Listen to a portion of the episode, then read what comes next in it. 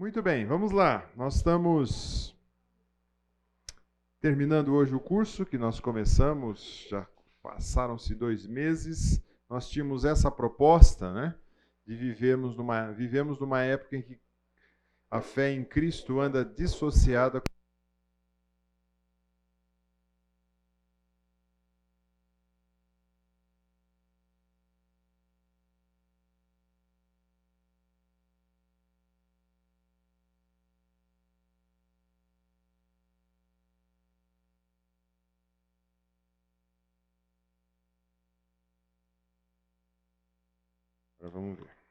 se vai.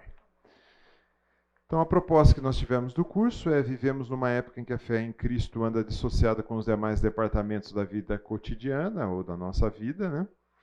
E o que preferimos, proferimos ao domingo não se mantém no decorrer da semana. Assim, no curso, nós passaremos por várias áreas da vida de um cristão, confrontando-os com as verdades das Escrituras será vivenciada uma vida cristã na sua inteireza com o Senhor. Então, por incrível que pareça, nós passamos por tudo isso já. Falamos um pouquinho de prioridades e decisões, falamos das amizades, falamos de família, solteiros, pureza, finança, trabalho e hoje nós vamos falar um pouquinho sobre serviço ou ser um servo, né? Não é o serviço que trabalho nós falamos semana passada, mas é o serviço dentro do corpo de Cristo, tá? Uh, muito bem. Quando a gente pensa num servo, o que passa na sua cabeça? Qual a ideia que você tem da ideia de uma pessoa que serve no corpo de Cristo? O que, que você imagina? Hum? Como você define um servo? O que, que a pessoa precisa ter ou ser? Altruísta. Muito bem. O servo precisa ser altruísta. Eu achei que tinha caneta, não tem. O uh, que mais o servo precisa ser? Que mais o servo precisa ser? Dedicado. que mais? Responsável, dedicado, altruísta. que mais? Proativo. Hã? Atuar na área que tem o dom. Muito bom. Tem mais coisa? Obediente. Tá ok. Tem várias ideias aqui. Bom que vocês não falaram a ideia que eu pensei, então depois eu vou falar para vocês. É, mas quando você vai nas escrituras procurar um pouquinho sobre. Você tem normalmente servo e escravo aparecendo nas escrituras. Né? Você tem essas duas palavras. Né? Eu tentei mapear um pouquinho e definir. Então, quando a gente pensa num servo, um servo é uma pessoa contratada. Um escravo já não. Um escravo ele é comprado não tem muita contratação, não. Né? O servo ele tem o direito a uma remuneração, descanso e outras coisitas. Né? O escravo não tem direito nenhum. Né? O servo ele pode renunciar a um trabalho, pode não fazer um trabalho. Já o escravo ele é obrigado a fazer um trabalho. O servo ele é contratado, tem um contrato de trabalho. O escravo ele é posse ele é, ele tem uma posse, ou seja, ele é a propriedade de alguém. Ele não tem a vida dele como ele quer, tá? Uh, o servo ele po poderia com o tempo comprar terras do seu senhor. Já o escravo não tinha direito à terra, porque ele não tem direito a nada. Né? Então a gente vê nas escrituras, né, sempre essa ideia de escravo, servo, o que, que nós somos, né? Servo de Cristo. Opa, então nós estamos do lado de lá da lista. Ah, então eu não eu sou contratado ou resgatado por Cristo, chamado por Cristo, eu não tenho direito nenhum, Cristo que tem. Eu renuncio a um trabalho, não posso renunciar. Ah, eu não tenho nenhum direito tudo de Cristo. Ou eu sou de um lado, do outro lado é cá, que eu sou um escravo. O que, que eu sou? Né? Então, só para a gente ilustrar. Por quê? Hoje em dia se fala muito, não só de hoje em dia, sempre se falou muito sobre liberdade. Né? O que importa é a liberdade. Em todos os âmbitos é usado liberdade. Então, liberdade é o direito de agir segundo sua livre escolha, de acordo com sua própria vontade, desde que não prejudique outra pessoa. É a sensação de estar livre e não depender de ninguém. Liberdade é também um conjunto de ideias liberais, o direito de cada cidadão. Você vê que a ideia de liberdade vai totalmente contra essas duas ideias. Então, bem na contramão a ideia de uma coisa e outra. Né? Liberdade também é classificada pela filosofia como a independência do ser humano que pode ter autonomia e espontaneidade. Então, isso que a gente vai ver nas definições por aí. Liberdade é um conceito utópico. Então, alguns vão falar que liberdade, na realidade, não existe. Né? Ou seja, é uma utopia, nunca se vai alcançar uma vez que é questionável se realmente os indivíduos têm a liberdade que dizem, se com as mídias elas realmente existem ou não. Então, será que existe liberdade quando a gente tem as mídias e assim por diante? Então, quando a gente pensa nisso, o que é de fato ser livre? O que é ser escravo? Né? A palavra que a gente tem no Novo Testamento é doulos, ou doulos, tá? Em Romanos 6, eu vou. Não, não vou passar, não. Eu vou ler o texto aqui de Romanos 6. Nós temos assim. Vou ler em outra versão, tá? Vou ler na NVI. E então, vamos pecar para que não para não estarmos debaixo da lei, mas debaixo da graça, de maneira nenhuma. Não sabe que quando vocês se oferecem a alguém para lhe obedecer como escravos, tornam-se escravos daquele quem obedece. Escravos do pecado, que é para a morte. Opa, vamos lá. Escravo para a morte. Ou a obediência que leva à justiça. Mas graças a Deus, porque embora vocês tenham sido escravos do pecado, passaram a obedecer de coração a forma de ensino que lhe foi transmitida. Vocês foram libertados do pecado e tornaram-se escravos da justiça. Falo isso em termos humanos, por causa das suas limitações humanas. Assim como vocês ofereceram, oferecem os membros do seu corpo em escravidão à impureza, a maldade ao que leva à maldade. Ofereçam agora em escravidão à justiça, que leva à santidade. Quando vocês eram escravos do pecado, estavam livres da justiça. Como fruto, colherão então das coisas das quais agora vocês se envergonham o fim delas é a morte. Mas agora que vocês foram libertados do pecado e se tornaram escravos de Deus. A NVI traz. Então há. A NVI traz escravos, a revista atualizada traz ora servos, ora escravos, e a revista corrigida só traz servos. Eu não pesquisei outras.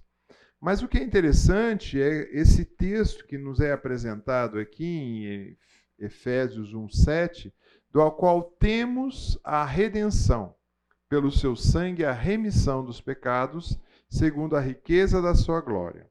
Quando a gente imagina isso, a palavra que é apresentada aqui para remissão e redenção né, tem a ver com o livramento de uma escravidão, de uma prisão. Então o apóstolo vai usar com muita clareza a ideia é o seguinte: nós éramos escravos do pecado ou servos do pecado, e agora a gente passa a ser servo do Senhor.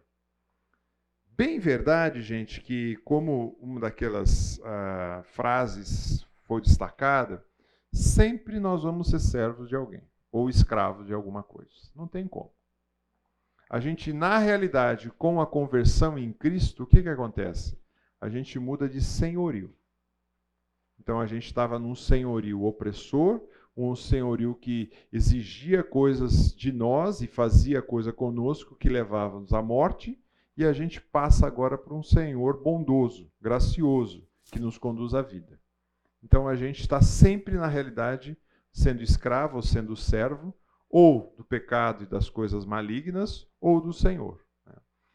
Também, quando a gente pensa no servo e escravo, essas considerações são importantes, pois elas definirão se irei me envolver no serviço do corpo de Cristo.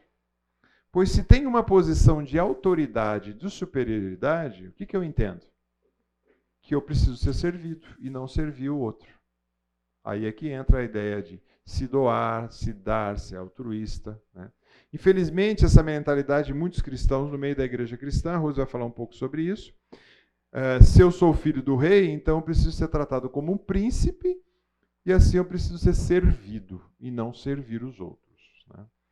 Infelizmente, essa é uma visão torta, distorcida que tem por aí. Mas tudo isso para introduzir, na realidade, um dos servos que eu acho mais importantes para nós no, nas Escrituras, nós, nós temos vários servos que poderia destacar. E ao preparar o estudo, eu preparei depois com aquelas coincidências de Deus, a Rose também preparou baseado também em algumas considerações nesse servo, né? E o servo que eu quero destacar é o servo Moisés. É, o autor Moody ele destaca Moisés assim: os primeiros 40 anos da vida de Moisés, Moisés pensou que era alguém. Ele falou: pô, eu sou o cara. Né? Nasci no Egito, sou filho da filha do Faraó, sou um neto aqui do, do grande Faraó, sou o cara. O segundo 40 anos, ele aprendeu que ele não era ninguém. E os outros 40 anos, ele descobriu que Deus pode usar ou fazer alguma coisa com ninguém. Então eu não sei que fase de Moisés você está na sua vida, né? Você está achando que você é alguém, né? Se você tá, tá chegou à fase, pô, eu não sou ninguém, ou você fala assim, ó, descobri que eu não sou ninguém mesmo, mas Deus me usa, né? Espero que você não demore 40 anos para cada esse período, porque Moisés viveu 120, então é melhor você acelerar o passo, né? Então faz as contas aí e vê o que, que você está passando hoje, né? É muito interessante que Moisés ele é citado no, no, na Bíblia quase 800 vezes. Moisés é citado. Dessas, sendo 40 vezes ele é citado como o servo do Senhor, aquele que se destacou para o Senhor. Então, só 800 vezes você vê o servo Moisés aparecendo na Bíblia. Muito bem. Quando ele pensando ser alguém, os primeiros 40 anos, qual era o contexto histórico do povo de Israel? O povo já tinha esquecido quem era José. O povo estava como escravo ali no Egito, sendo oprimido pelo faraó e por toda a corte egípcia. Passaram a se multiplicar muito o povo de Israel, mas eles viviam na periferia da grande metrópole, que era ali o Egito.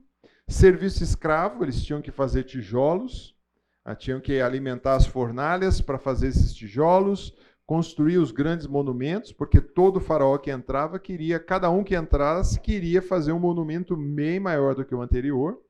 Eles eram chefes, os seus eram forçados, eles tinham feitores que muitas vezes eram até próprios judeus que obrigavam eles ao trabalho.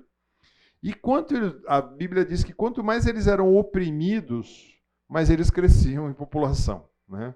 E isso era um incômodo para o Egito, né? E também uh, estavam sujeitos a uma sujeição ou uma escravidão muito cruel, muito cruel. Então eles eram, a vida, como diz o texto bíblico, era amarga. E tinha ordem, surge uma ordem perversa do faraó que manda matar todos os meninos. Chega, chega, tá, tá muito grande a população. E é nesse contexto que você continua na leitura de Êxodo, vai ver que Moisés é poupado. Moisés é poupado e é levado para o palácio. A mãe dele separa, coloca num cesto, coloca no rio, onde a filha do faraó estava ali se banhando, pega essa cesta e chega e fala: precisa amamentar esse menino. E Deus faz de novo a coisa acontecer, que a própria mãe o alimenta, adotado como filha do filho do faraó, né? na realidade como a, ah, um filho da filha do faraó, ele é adotado ali. Só que aí ele se revolta com uma briga que tem entre dois irmãos judeus é, e ele mata um desses camaradas, fazendo justiça com a própria mão. Tenta ser juiz entre essa discussão e mata. E o faraó tenta matar Moisés que ele fez, e aí o que, que ele fez? Ele tenta sair fora.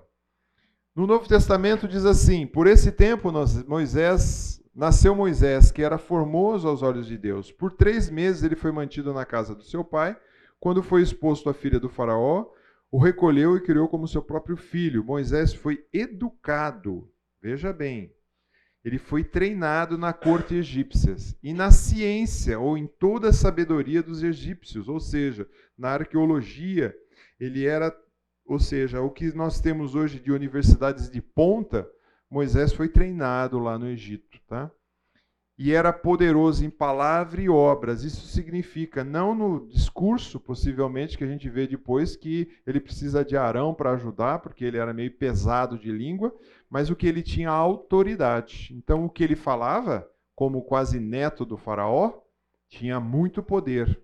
E aí ele tinha, sem dúvida, muita influência naquela nação. Bom, com tudo isso, ele estava achando que era alguma coisa. Estava pensando que é alguma coisa.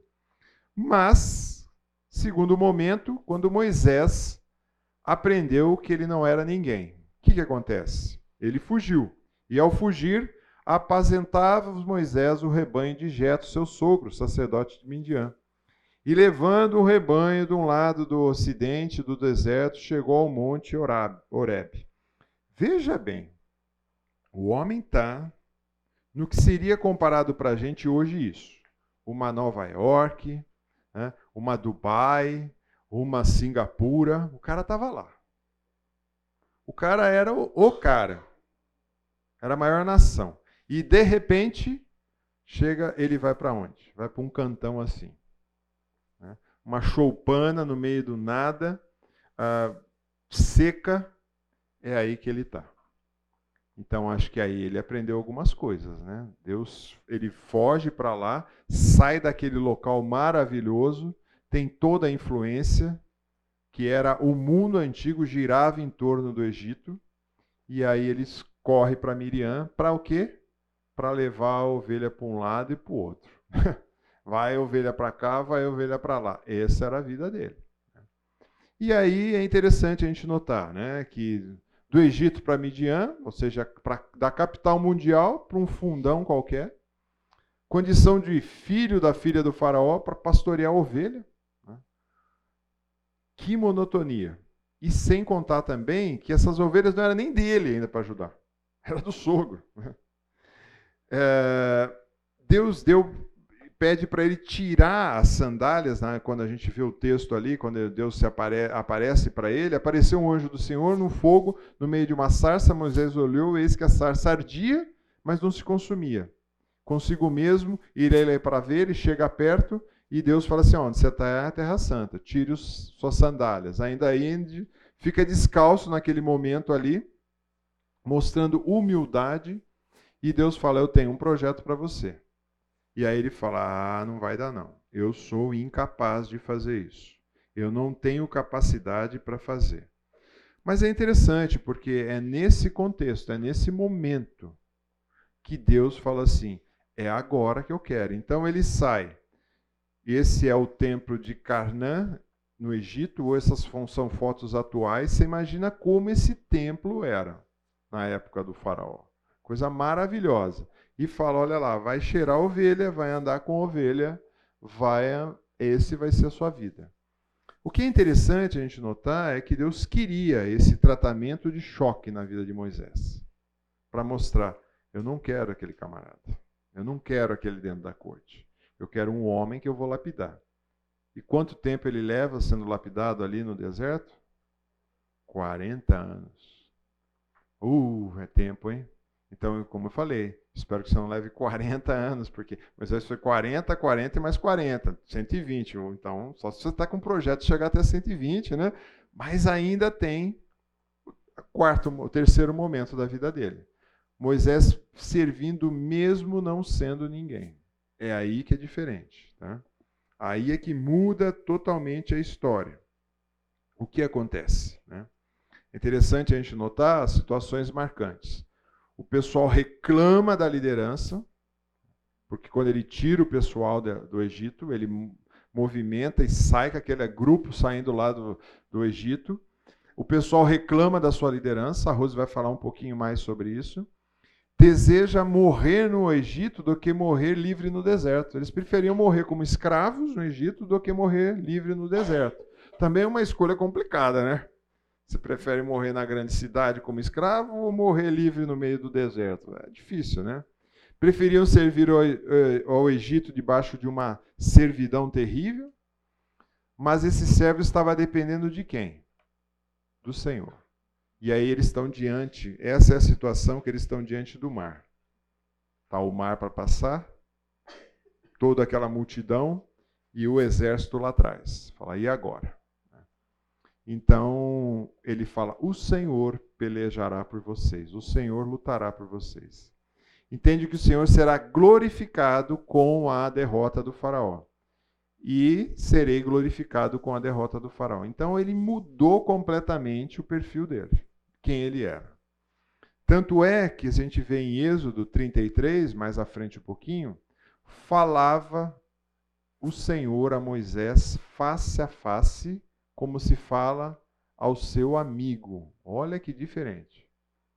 Um homem que não era ninguém, precisou 40 anos para ser lapidado no caráter, e aqui quando você chega nesse momento da vida, então Moisés voltava para Israel, porém o moço Josué, que era a continuação, né, ficava próximo para entender o que precisava acontecer para os próximos passos. Mas é interessante quando a gente vê, na concluindo a vida de Moisés, né?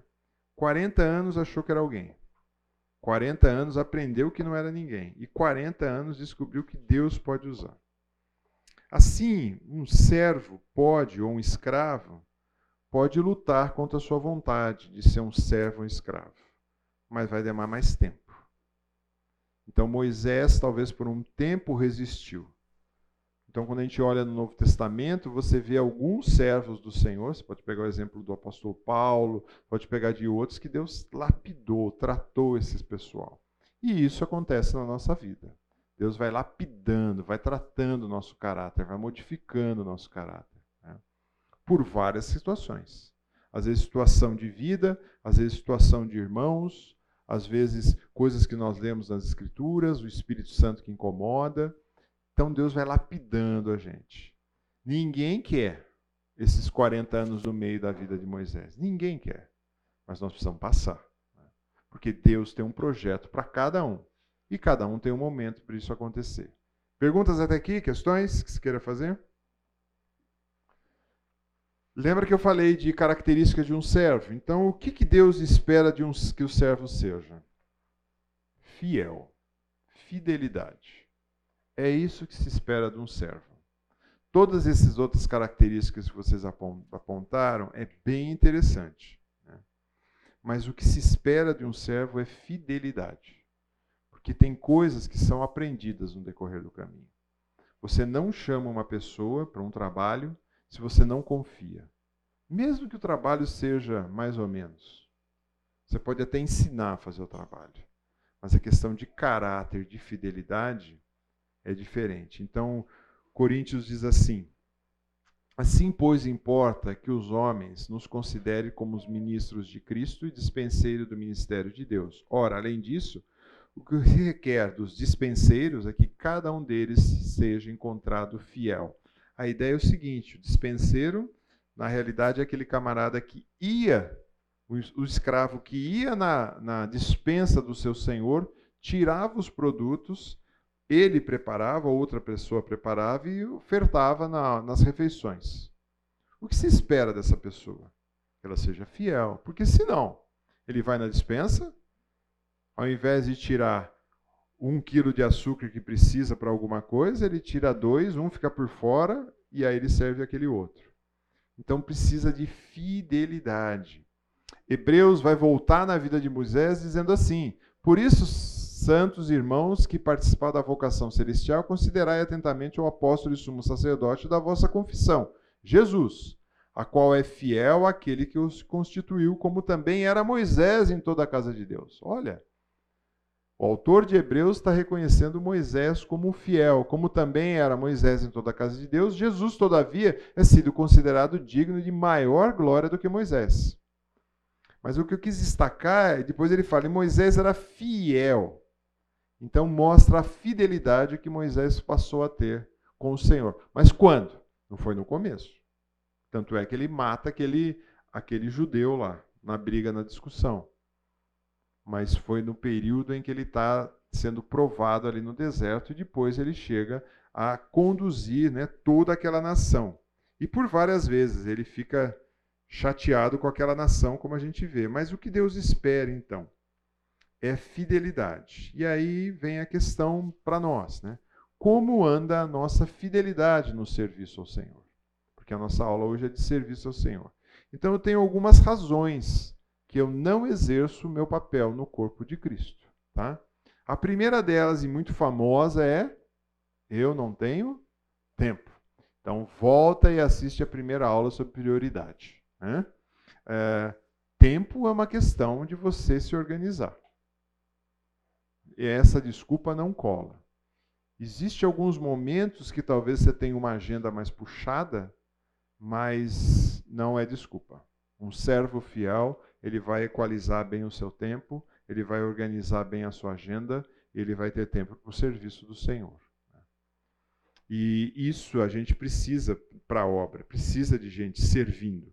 Outra questão é: eu não tenho capacidade. Lembra da desculpa de Moisés? Ele chegou e falou: Senhor, eu não posso fazer. Quem sou eu? Eu sou pesado de língua. Se eu não me engano, naquele trecho, ele dá oito desculpas para Deus.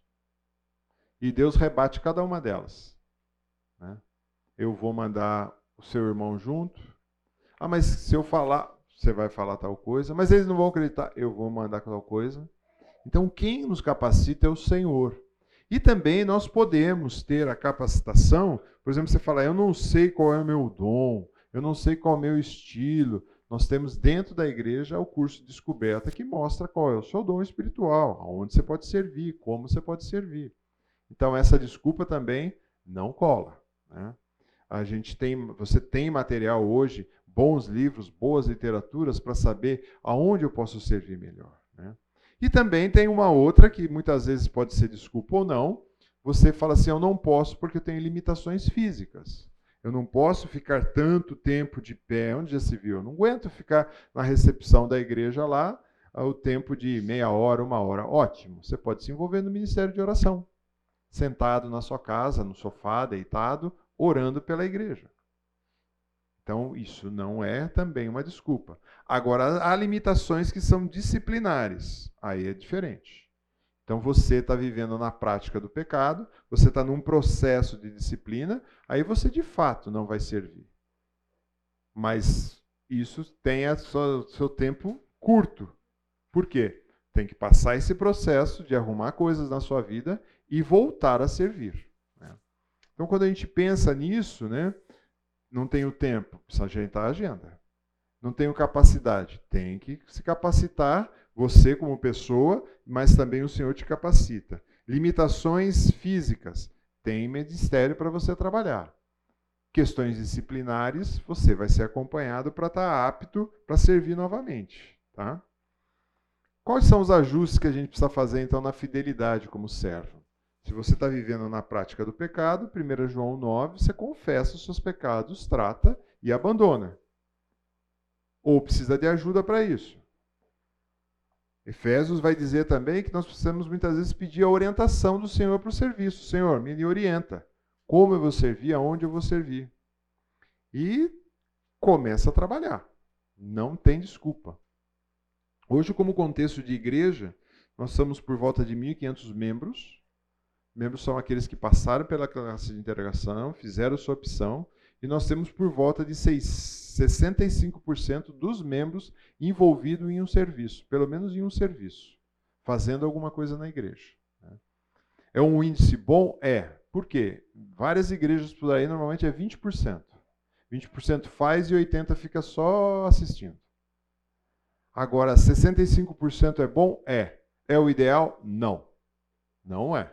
Qual que é o ideal? 100%. Por quê? Todos nós somos capacitados com o Espírito Santo de Deus, com os dons espirituais para fazer as coisas acontecerem. Se você não está servindo, as, muitas vezes está sobrecarregando o outro. Né? E é a mesma coisa, você vai passar no médico amanhã, você passa no seu cardiologista, ele chega para você, olha, está tudo bem com você. Seu coração está ótimo. Ah, tá bom, tá bom. Ele funciona a 65%. Você vai ficar satisfeito? Nem um pouco. Você vai ficar preocupado demais. Né? É assim que funciona o corpo de Cristo. Ele precisa funcionar 100%. Ah, mas talvez você olhe e fale assim: ah, mas eu passo aqui, eu vejo que está funcionando o estacionamento, está funcionando lá em cima, eu vejo que o rapaz vem colocar aqui o som, eu vejo, está tudo funcionando. Sim, porque esses irmãos estão fazendo o quê? Se organizaram, ajustaram a sua agenda, se capacitaram e estão servindo. Só que precisa de revezamento. Você vê a turma que está aqui nesse sol, judiação hoje, as turmas que ficou no estacionamento, né? Aí depois vem a época da chuva, judiação também, vão tomar chuva. E o pó, vão tomar um poeirão, né? Então precisa revezar. Por quê? Porque eles ficam doentes, aí eles recuperam, aí depois o outro fica doente, assim, não, brincadeira, né? Ah, a gente. O pessoal da oração ficou orando para eles ficarem doentes, né? Ah, mas, gente, precisa de gente para servir, tá? Precisamos de gente para servir. Palavras para você que é um servo fiel. De quem vem a recompensa? Se você está esperando que alguém venha falar assim, oh, um tapinha nas costas, pô, legal o que você fez, você até recebe um tapinha nas costas, de vez em quando.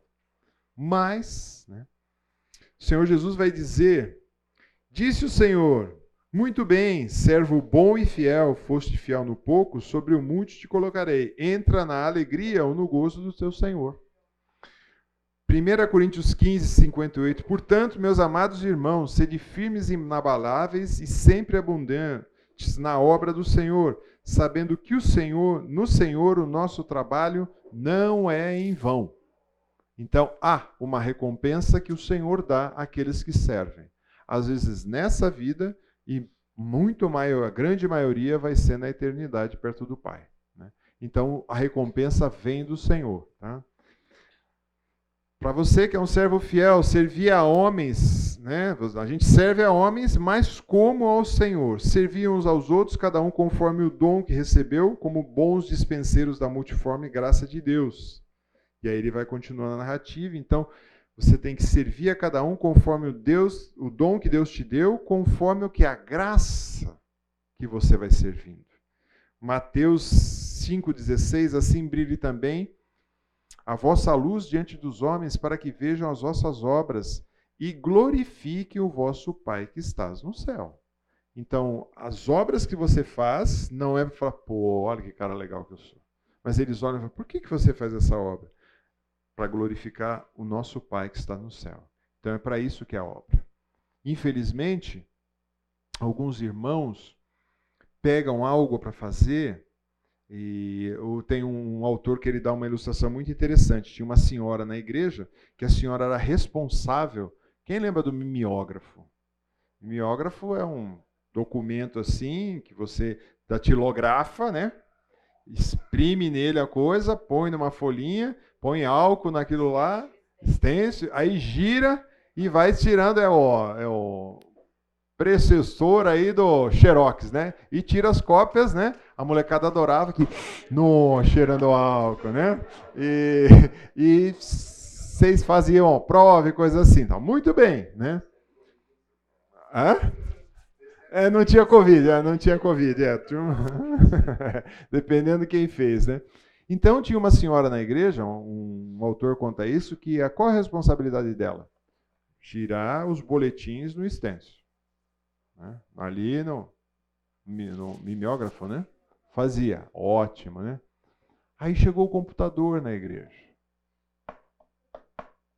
Aí ela falou: não vou mais nessa igreja, porque meus trabalhos não são importantes. Quem que ela estava servindo? O mimeógrafo é meu pastor e nada me faltará, né? É, então, quando você pensa, né? Onde estava o foco dela? Estava ali no trabalho que ela fazia, porque possivelmente saiu um trabalho bacana, de excelência, mas chegou a modernidade. Chegou o computador, que tem uma impressora que você aperta, gospe cópia. Agora, mas ela poderia ter outro trabalho. Qual? De digitar aquilo lá, de dobrar aqueles boletins e outras coisas. Então, a gente não a gente faz as coisas para os homens, mas como ao Senhor. Preparem-se também, tá? Para servir melhor. Provérbios diz assim: Você está vendo alguém que é habilidoso naquilo que faz? Ele será posto diante de reis e não estará a serviço da plebe. Ou seja, quando alguém é habilidoso, ele é um destaque. Então, muitas vezes, você precisa fazer um curso. Se você gosta de dar aula na escola bíblica, um curso teológico, um mestrado teológico. Né? Se você gosta de serviço, vai conhecer. Se você gosta de lidar com pessoas, talvez você tenha que fazer algum curso, como gerenciar pessoas, né? Para servir do corpo de Cristo. Então, prepare-se. Né? Muito bem. O que é ideal para uma cirurgia? Um bisturi limpo, bacana? Ou aquela faquinha que cutuca a grama? O que é ideal? Lógico, esterilizado ainda. Em mãos hábeis. Então, aí é que entra a questão. Né? Exceto se você assiste aqueles vídeos da Índia, né? O cara fazendo, comida e tal, né? Sai para lá. Né? Mas o que, que você quer? Você quer ir num médico, você tem uma cirurgia, quer ir num dentista, você vai num dentista, você quer que esteja tudo esterilizado certinho para fazer a coisa. Você não quer que o cara vai lá, peraí, olha, tá faltando uma, um bisturi aqui, mas tem uma faca que eu corto o pão lá? Não, né? Não. Então, por isso a gente precisa o quê? Se preparar. Se preparar para servir na obra do Senhor com excelência. Eu gosto muito desse versículo e vou terminar com ele.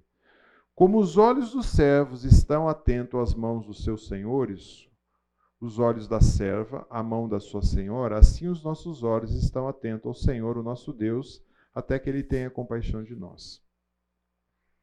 Normalmente, no mundo antigo, quem é o chefe senta na mesa e quando ele acena, o que acontece? O servo rapidamente vem atender. É a mesma coisa quando você está no restaurante. Eu, eu, tenho uma bronca, porque eu acho que ele não foi treinado quando você vai no restaurante e o garçom está passando de cabeça baixa. O garçom nunca pode passar de cabeça baixa.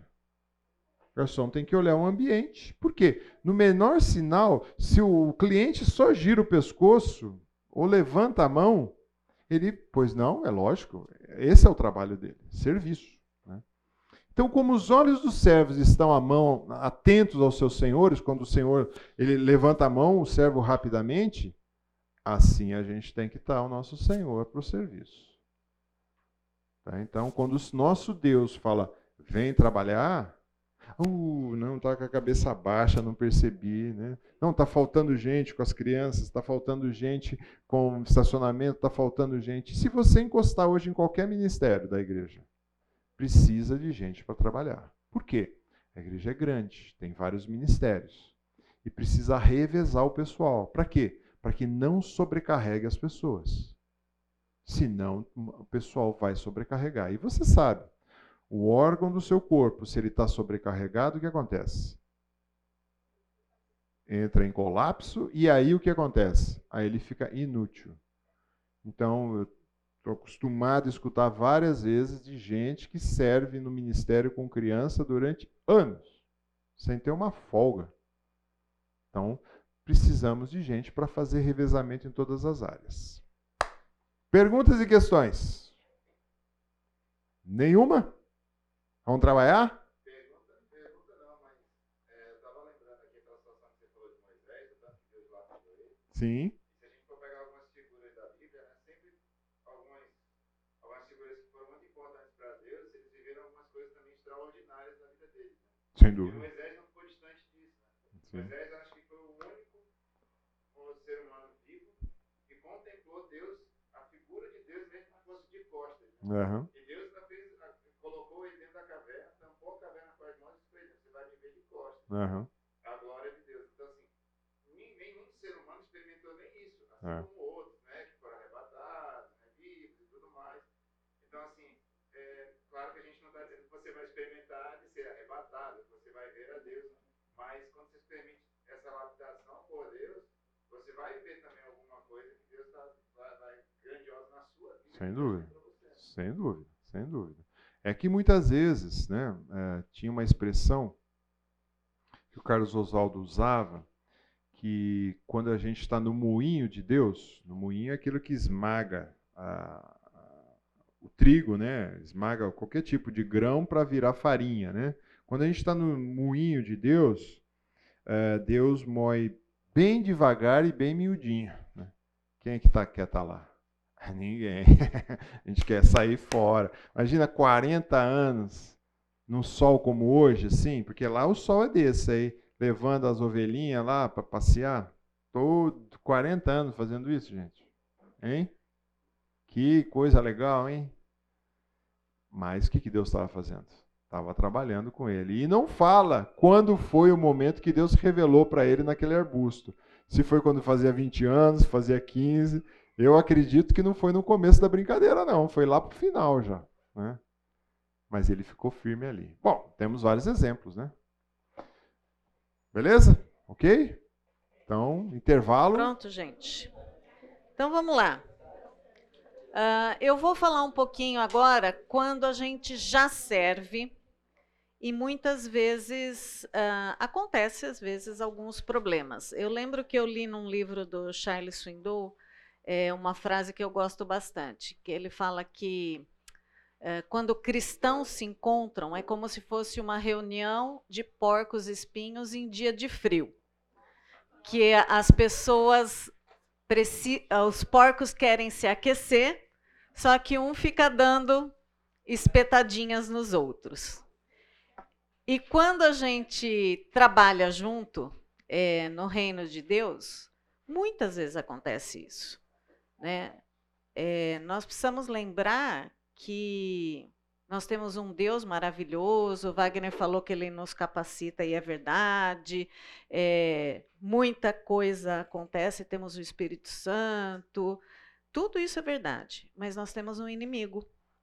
E o inimigo não quer que a gente trabalhe junto. E eu já vi muita gente parar de servir na igreja por questões com outros irmãos. Então, nós precisamos lembrar, nós servimos ao Senhor. E nós temos condição de acertar com os irmãos, ou, como diz a palavra de Deus, no que depender de vós tem de paz com todos, se não depender de vós ter paz com todos, muda pelo menos de ministério, mas não deixe de servir, né? É, porque é uma ordem e é um privilégio servir, gente. Servir a Deus é um privilégio. Né? E o Wagner falou um pouco e falou que eu ia falar um pouquinho mais, mas o que será que aconteceu com a Igreja de Cristo? É, é, a gente está acostumado, parece, a ser servido. Né? E a gente fica assim: nossa, o ar está gelado. Nossa, hoje mesmo, de manhã, eu falei para o Wagner, falei, nossa, o som hoje estava estourado. Quem foi no culto? Estava bem alto, né? Nossa, o som hoje estava estourado. Lembrei do Renato Tamburuza. Acho que o Renato saiu do céu e veio mexer no botãozinho. ah, então, é, a, gente, a gente parece que está está acostumado e parece que no final, sabe aquele quando tem os atendimentos online fala assim, depois você avalia, por favor? E a gente, quando termina o culto, quando termina a escola bíblica, parece que a gente fica fazendo um checklist com os irmãos em Cristo ou com a nossa família. Nossa, isso foi bom, isso foi ruim. Esquecemos, gente, que nós somos seres humanos.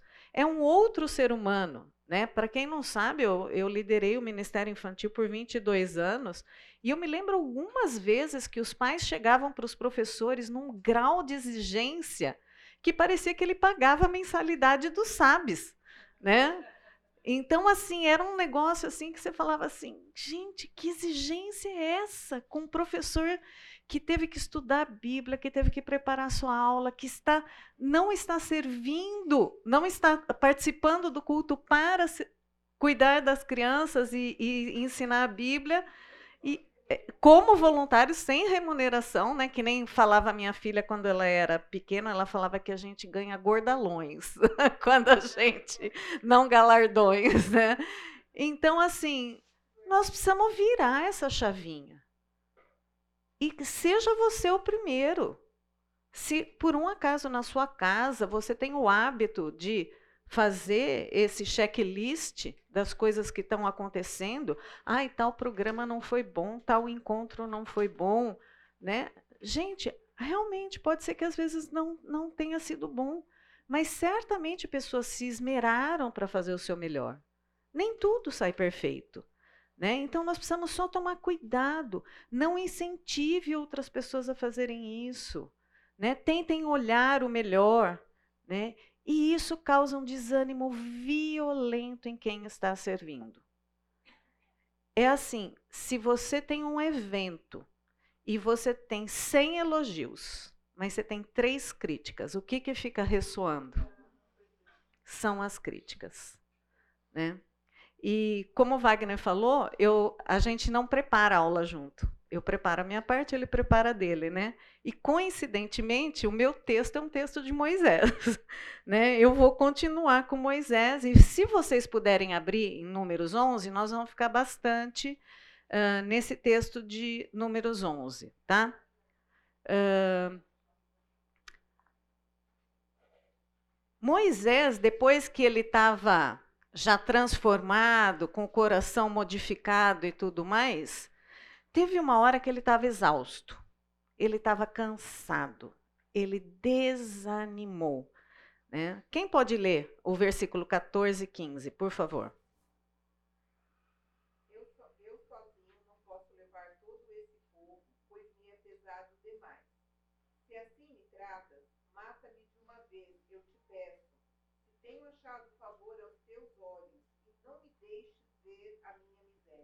Ele estava acabado, né, gente? Ele está pedindo a morte dele. O que será que tinha acontecido para ele chegar nesse ponto que ele está assim: me mata, eu não aguento mais levar esse povo nas minhas costas. Exatamente, nós vamos chegar nos problemas já já. Mas, gente, será que às vezes nós não estamos sendo pesado? Para os nossos líderes, para a nossa liderança, né? Ou será que outras pessoas, se você tem um cargo, talvez aqui na igreja, que você lidere algum ministério, será que outras pessoas não te são pesadas? E eu vou falar quando que a pessoa é pesada, porque tem hora que fica pesado levar um ministério, né? A vontade de Moisés era largar. Assim como muitas vezes a gente tem vontade. E não custa largar, né? Porque ninguém ganha, né? Financeiramente. Então você fala lá, ah, eu estou com muito serviço, sabe? Olha, eu vou ter que me ausentar por um tempo e pss, cai fora. Né? É muito fácil deixar de servir. Mas o problema está narrado aqui. Quem pode ler? De 9 a 13, por favor. É o, é o é números 11, nós vamos ficar nele, tá? Quando o vale descia de noite sobre o arraial, Maná descia sobre ele. Então Moisés ouviu chorar o povo pelas suas famílias, cada qual à porta da sua tenda. E a ira do Senhor grandemente se acendeu, e pareceu mal aos olhos de Moisés. E disse Moisés ao Senhor: Por que fizeste mal a teu servo? E por que não achei graça a teus olhos, visto que puseste sobre mim o cargo de todo esse povo?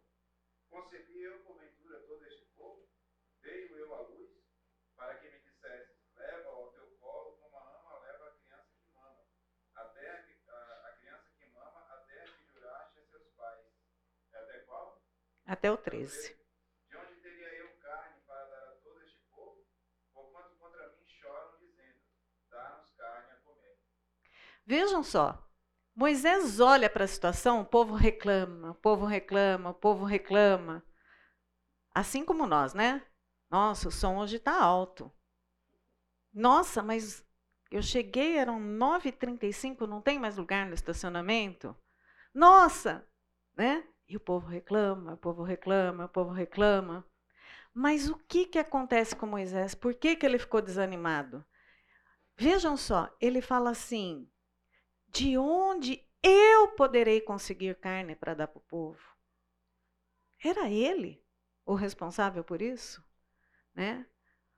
Moisés só focou no fracasso. Quanto mais ele ouvia o povo, menos ele ouvia Deus. Esse é o, foi o grande problema. Quanto mais ele escutava a reclamação do povo, menos ele escutava Deus. Gente, nesses 22 anos eu falo, é uma pena que eu não vou ganhar galardão pelos 22 anos que eu servi no Ministério Semear. Porque muitas vezes eu escutei o povo e deixei de ouvir a Deus. Muitas vezes. Né? Eu falo que toda segunda-feira eu tinha vontade de pedir demissão. Né? Porque é, de segunda-feira chegavam aqueles e-mails bombas, né? Porque aquela época não era WhatsApp, né? Chegavam os e-mails bombas, né? Que era assim, o pai reclamando de não sei o quê, o outro pai reclamando de não sei o quê, o outro voluntário reclamando de não sei o quê. E eu muitas vezes eu estava que nem Moisés. Por que reclamam tanto de mim? Não era de mim, gente. Né? Muitas vezes eu não conseguia absorver que eles estão reclamando contra Deus, a obra é dele, a obra não é minha. Né? E nós temos que tomar cuidado. Quando você tem algum problema no ministério que você está servindo, quem sai mais desagradado é o Senhor, meus queridos. Não desanime. Não desanime. Mas nesse texto ainda, números 11, tem a solução. Quem pode ler o 16 e o 17? superintendentes. Superintendentes do povo, e os trarás perante a tenda da congregação, para que assistam ali contigo. Então descerei ali, falarei contigo, tirarei do espírito que está sobre ti e o porei sobre eles. E contigo levarão a carga do povo para que não a leves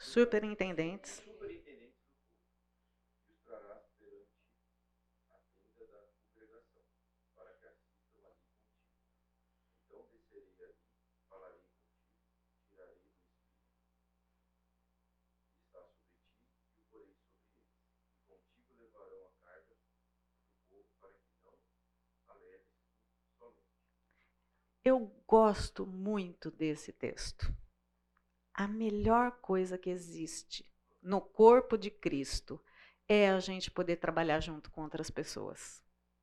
Essa é a melhor parte. Quando Wagner fala, se você não faz, você está sobrecarregando alguém e você está perdendo a oportunidade de trabalhar ao lado de alguém.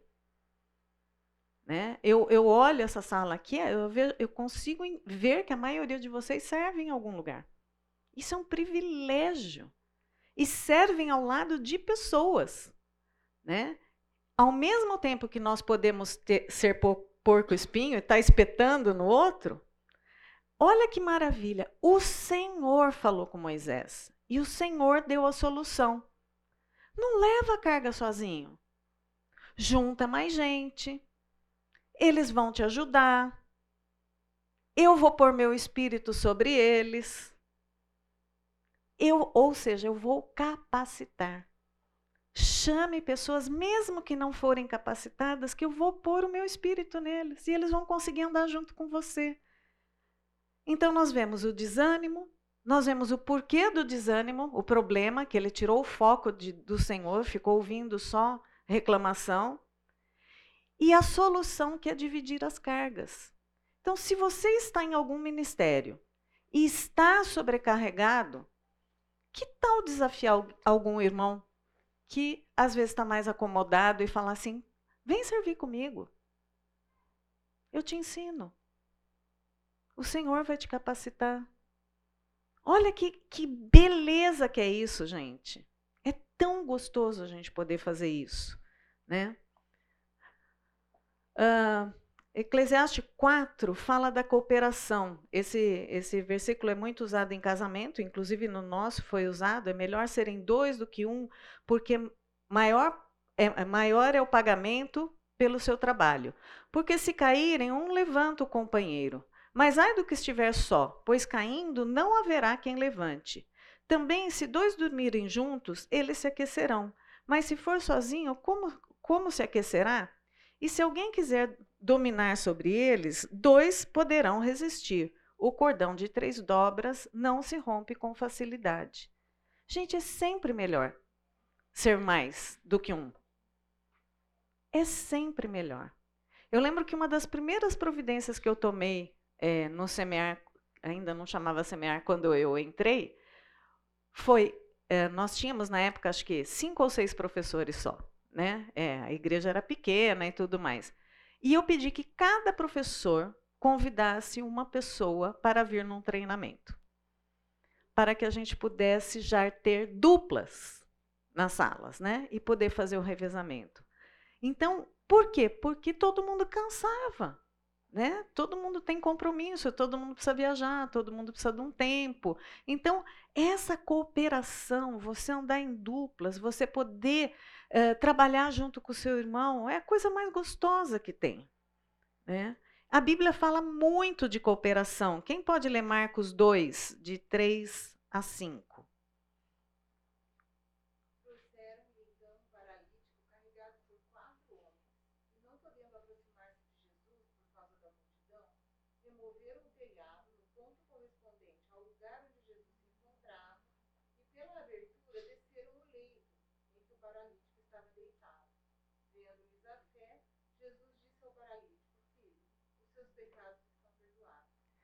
Ai desse paralítico se não tivesse esses amigos que ajudassem, né?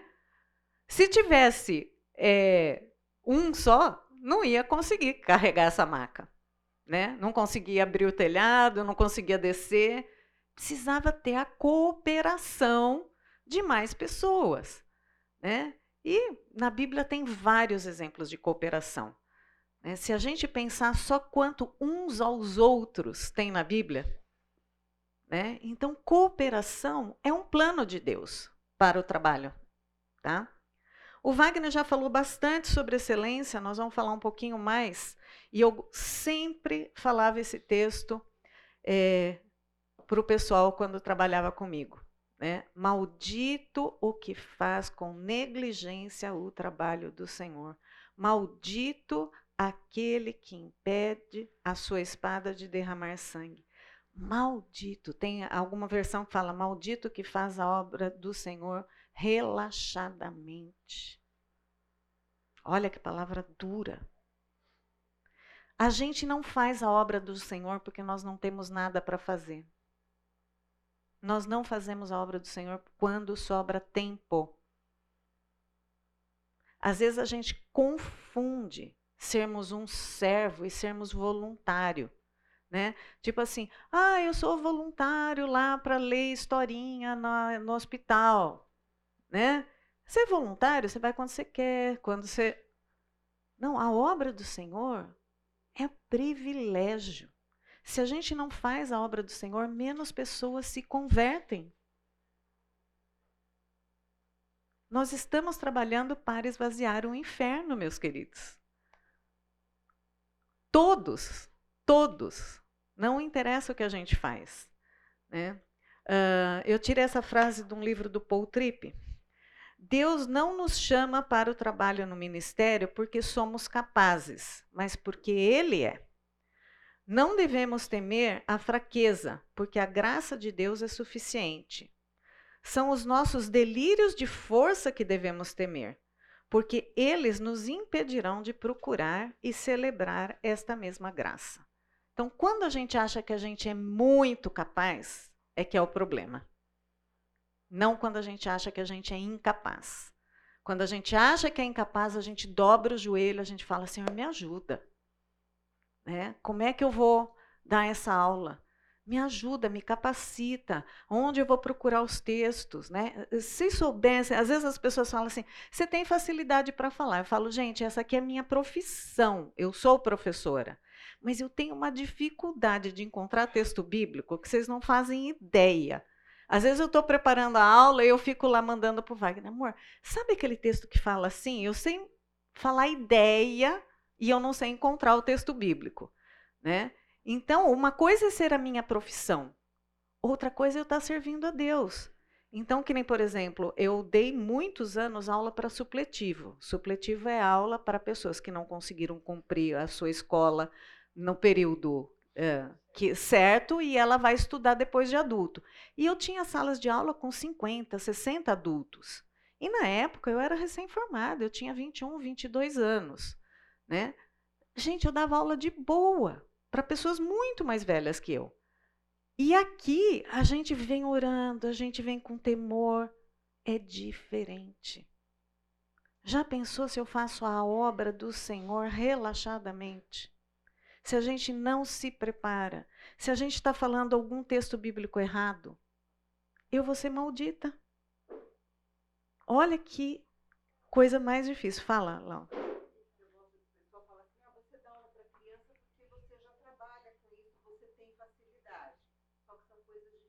Exato. Se eu ensino substantivo, o aluno não aprendeu, depois ele tem oportunidade no ano seguinte.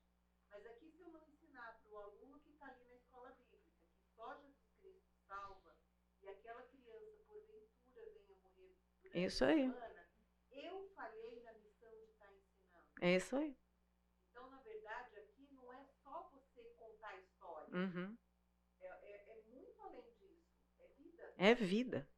É, é- é sair da morte para a vida. É tal qual um médico numa sala de cirurgia, né? Nós estamos salvando vida, né? Ah, como que a gente deve servir, então? Wagner falou um pouco, eu tirei esse texto aqui do livro Eu, um Servo. Né? Os servos concluem as suas tarefas, cumprem as suas responsabilidades, mantêm as suas promessas, levam a cabo os seus compromissos. Meus queridos, minhas queridas, quando a gente fazia escala aqui para o pessoal trabalhar, eu lembro uma vez, uma vez eu quase chorei, porque eu estava fora de Campinas e a pessoa simplesmente mandou uma mensagem assim: hoje eu não vou. E sabe quando você fica assim, cara? e a gente tinha todo um esquema muito bem organizado, do tipo assim: quando você não vai, você tem uma listinha de pessoas e você põe alguém no seu lugar, né? E tipo assim, eu avisei, tirei aquilo do meu, da minha consciência, né? E a- aquelas coisas me deixavam assim perplexas. Como é que a pessoa consegue? Né? Não adianta falar para mim. Eu nem estava em Campinas. Né? Como é que eu podia resolver um problema daquele? Né? Tipo assim, cinco minutos antes. É, é diferente quando temos realmente um problema, não deu para ir, o Senhor sabe, né? Mas, gente, é muito comum, vocês não fazem ideia, é muito comum pessoas abandonarem aquilo que fizeram, que nem agora, nós estamos em época de planejamento. Todo mundo dá mil ideias. Quando começa o ano que vem, que essas ideias precisam sair do papel e começar a ser feitas, cadê as pessoas que deram as ideias para colocar em prática? Também, também, né? Então, ah, continuando aqui, né? Ah, as pessoas não deixam um serviço feito pela metade, não desistem quando perde o incentivo, são confiáveis e dignas de crédito. A fidelidade sempre foi uma qualidade rara. A maioria das pessoas não sabe o valor do compromisso.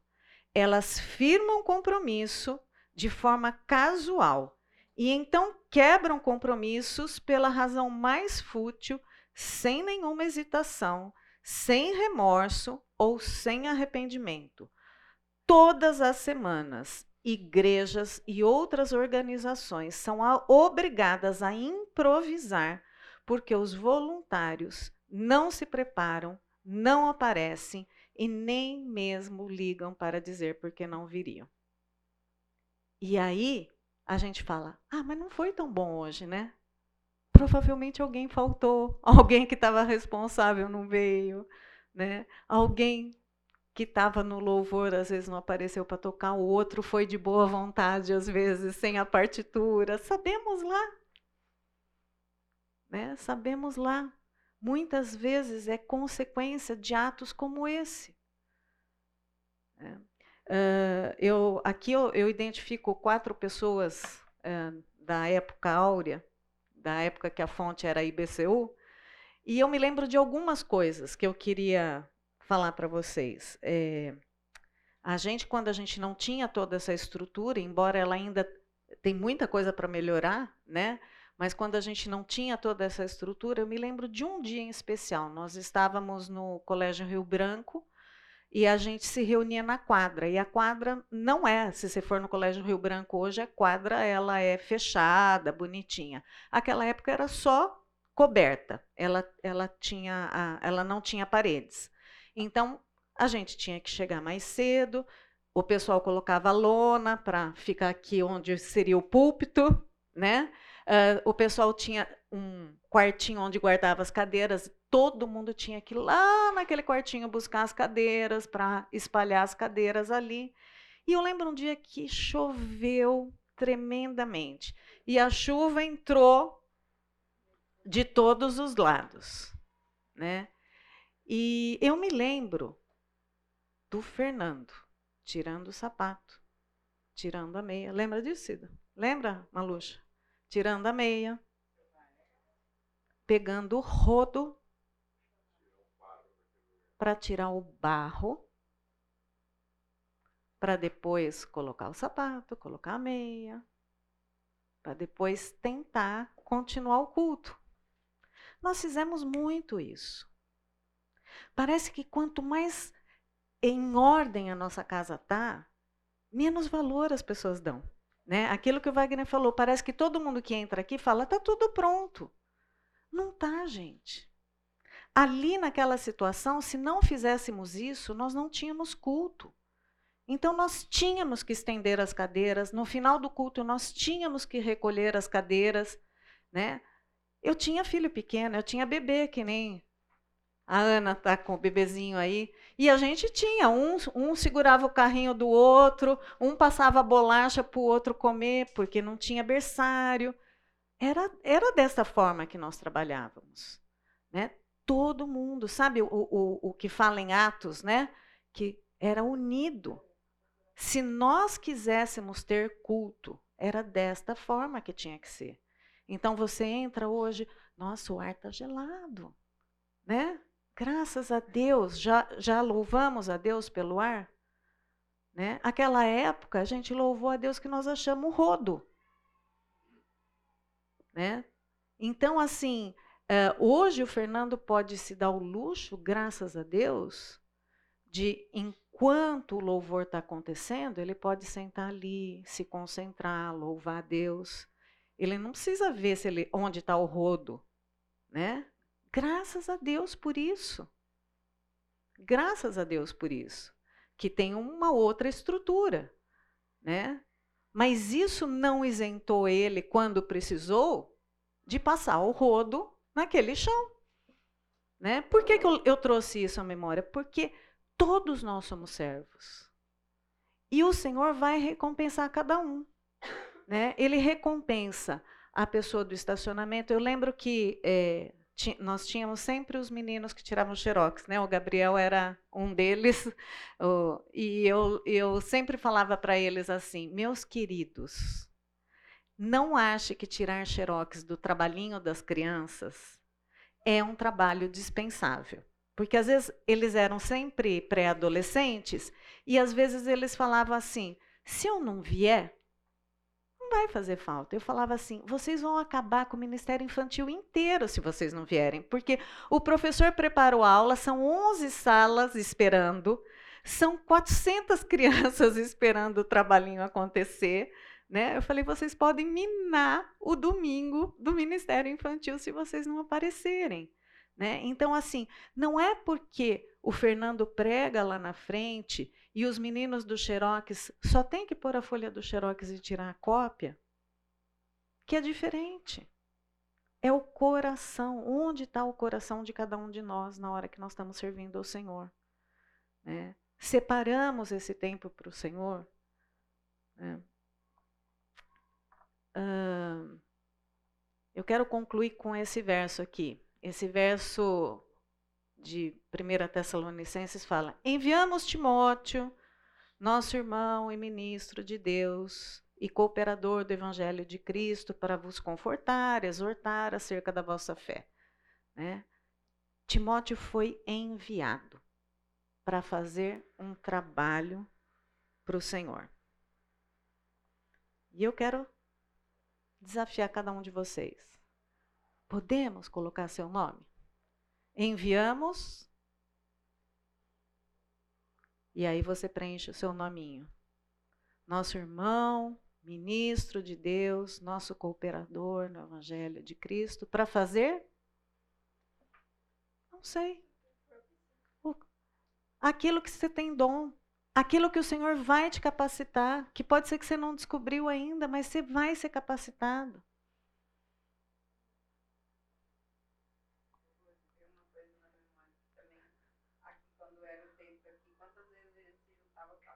Para lavar, né? E eu lembro quando nós compramos esse terreno, esse terreno era um charco, né? Nós íamos limpar o terreno. né? É. É um charco ainda, né? Que, é, que, é que ele está todo drenado, né? Ele vai lá para mata, o, o coisa. Uh, baseado nesse texto de 1 Tessalonicenses também, eu queria que a gente orasse. Né? Uh, primeiro, uh, esse texto de Tessalonicenses, ele, ele fala, alegrem-se sempre no Senhor, né? Que a gente se alegre pela oportunidade que Deus dá da gente servir. Né? É privilégio, gente, servir a Deus. Não pode ser assim, ai, hoje eu tenho que ir lá. É um privilégio fazermos parte da obra. Outra parte que está escrito nesse texto é: orem continuamente. Ore pelo ministério que você está inserido, pelo líder do seu ministério, pelo pastor que coordena aquele ministério, para que eles não desanimem.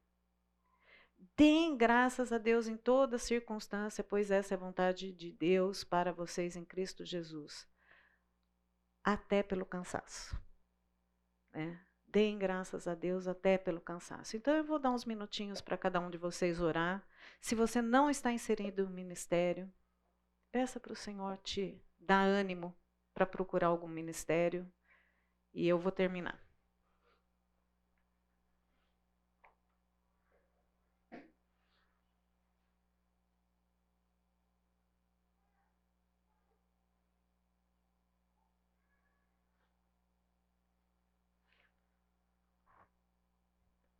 Senhor Deus, a gente passou por tantos pontos nesse curso, tantas áreas da vida cristã. Que privilégio, Deus, ter uma vida onde o Senhor capacita, onde, por mais que tenhamos problemas, o Senhor sempre tem a solução adequada, Deus. E para mais essa área que é o serviço na tua obra, Deus, não temos desculpa, Deus. Que eu quero orar por aqueles meus irmãos aqui que estão desanimados, ó Deus. Que o Senhor enche eles de ânimo. Se eles têm problema com algum outro irmão, ó Deus, na hora de te servir, que eles possam perdoar e seguir na obra que eles têm, ó Deus que o Senhor supra a necessidade de cada ministério dessa igreja, Deus, e que possamos ser renovados, ó Deus, para continuar te servindo, ó Deus. Que demais igrejas também, ó Deus, possam ter pessoas fiéis, ó Deus, na tua obra, ó Pai. Obrigado, Senhor, porque não tem problema que não tenha solução com o Senhor, ó Deus. Em cada uma dessas áreas que nós passamos, nós vimos isso, ó Deus. Obrigado por tua palavra também. Em nome de Jesus que a gente ora. Amém, Senhor.